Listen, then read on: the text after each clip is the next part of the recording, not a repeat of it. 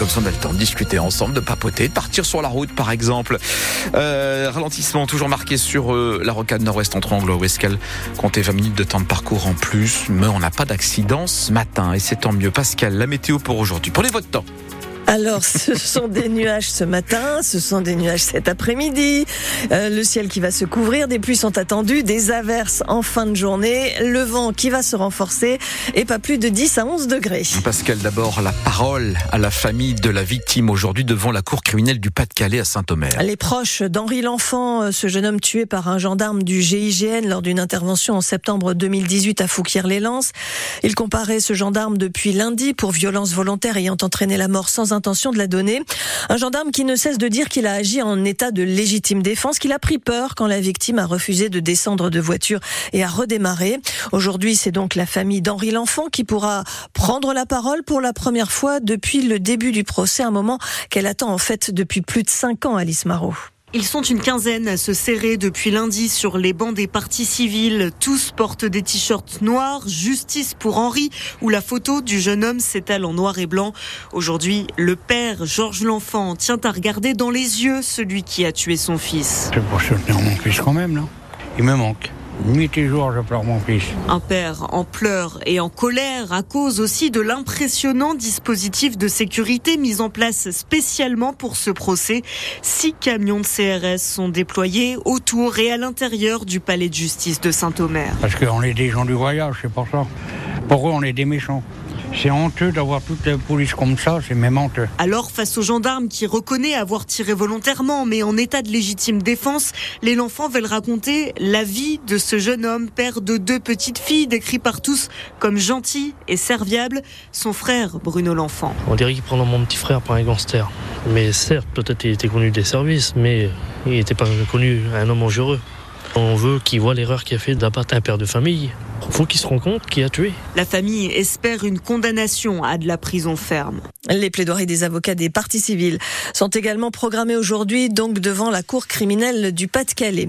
Le réseau de hackers qui a mené une cyberattaque contre l'hôpital d'Armentières dans la nuit du 10 au 11 février vient d'être démantelé lors d'une opération de police internationale. Logbit, c'est son nom, est considéré comme le groupe de cybercriminels le plus nuisible au monde qui a rançonné des milliers de victimes, entreprises, mairies et hôpitaux donc comme celui d'Armentières. Une femme de 23 ans et deux petites filles de 3 et 5 ans ont été hospitalisées hier à Lille, victimes d'une intoxication au monoxyde de carbone dans leur logement à Barlin, près de Béthune. La chaudière à gaz était défectueuse. Elle a été mise hors service par un technicien de GRDF. À 8h02 sur France Bleu Nord et pour la première fois, Pascal, des résistants étrangers vont entrer au Panthéon. Misak Manouchian, communiste d'origine arménienne et son épouse Méliné qui était également résistante. Misak Manouchian fusillé il y a tout juste 80 ans aujourd'hui avec ses compagnons d'armes.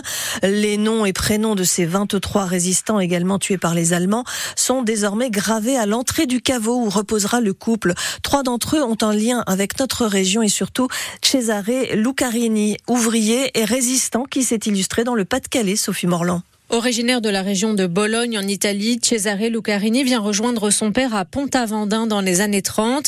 D'abord ouvrier cimentier à Lille, il rejoint très vite les activités clandestines avec les jeunesses communistes. Il participe à ses premières opérations de sabotage. Le 19 mars 1942, il est condamné à deux ans de prison pour avoir distribué des tracts. Après 18 mois derrière les barreaux à Quincy, il est envoyé au camp de travail de Watten et Perlec pour construire le blocos destiné à servir de base de lancement au fameux missile V2 de l'armée allemande.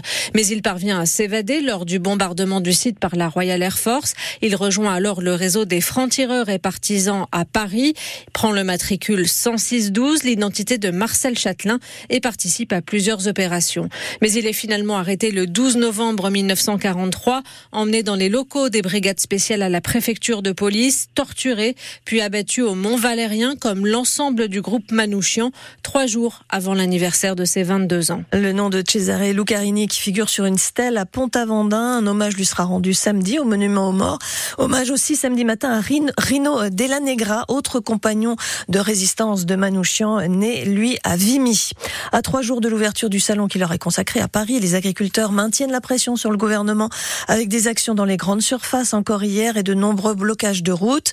Dans une heure, Gabriel Attal tentera d'éteindre leur colère. Le Premier ministre doit détailler les principales orientations du projet de loi agricole avec l'inscription dans la loi de l'objectif de souveraineté alimentaire. Il reviendra aussi sur le respect de la loi Egalim et sur l'application des mesures annoncées le 1er février. C'est à Lille, le 9 mars, que le parti présidentiel Renaissance lancera sa campagne pour les élections européennes en présence de sa tête de liste, dont on ignore le nom pour l'instant. Il sera logiquement donc dévoilé avant le 9 mars. Date de ce meeting à Lille Grand Palais. Besoin d'Europe, c'est le slogan choisi par le parti présidentiel. Les salariés de Valdune à Trissin-Léger à Lefrancouc devraient en savoir un peu plus aujourd'hui sur le projet de l'unique repreneur qui s'est manifesté. Une réunion est prévue avec la direction d'Europlasma et le ministère de l'économie. Le groupe prévoit de reprendre environ 175 salariés sur un effectif total de 300 personnes.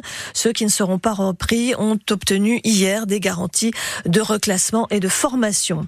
269 classes maternelles et élémentaires devraient fermer à la rentrée prochaine dans le département du Nord, contre 96 ouvertures seulement, ce qui devrait conduire à la suppression de 130 postes. La carte scolaire a été dévoilée hier au syndicat qui dénonce une pratique comptable qui profite de la baisse démographique. 2900 enfants de moins en primaire au mois de septembre. 8h05 sur France Bleu Nord, les basketteuses de Villeneuve d'Ascq jouent en Hongrie aujourd'hui.